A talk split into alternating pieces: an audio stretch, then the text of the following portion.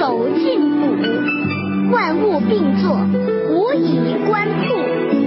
服务芸芸，各复归其根。归根曰静，是谓复命。复命曰长，知常曰明。不知常，妄作凶。知常容，容乃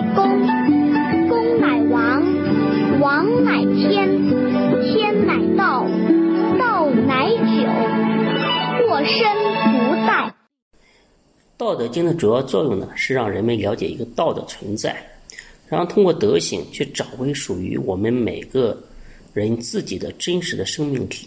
当然呢，其中也囊括了大量的做人的道理。治虚极、守静笃，就是一个十分重要的修道方法。修道呢，分为动修和静修这两种方式。从事和理上下手去身行，叫做动修。从心和念上下手去观行，称为静修。动修有观的妙用，静修有止的奇效。这两者呢是后为表里，守静是经文中典型的静修的部分。那这一章呢，首先介绍了用什么方法可以见到，就是虚极，就是道的本体特性。而且呢，从中指明了，就是没有至诚的高度专注，功夫不够，就很难达到理想的效果。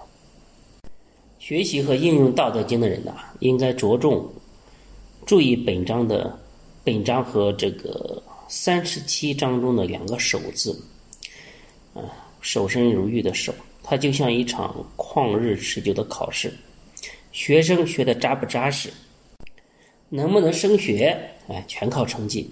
考不过就得反复重来，直到合格为止。还有第十五章当中“保此道者”的“保”，也是用功的一个重点的提示。紧接着呢，老子用最有效的实际观察来让人们发现万物往复运作的一个归根复命。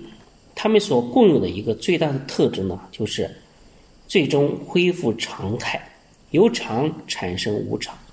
由无常回归于常，绕来绕去呢，其实从来都没有离开过恒常。说一千道一万，只说明了一个真理：所谓无常的万物，通通虚假不实，都是道所变现的妄想。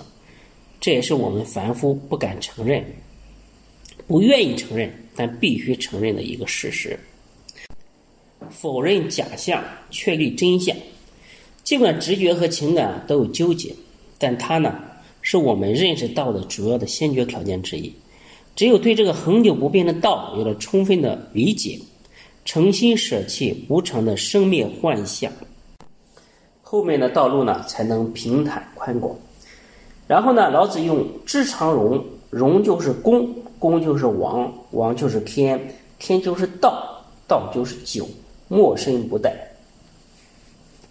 这一组排比句呢，来反映出。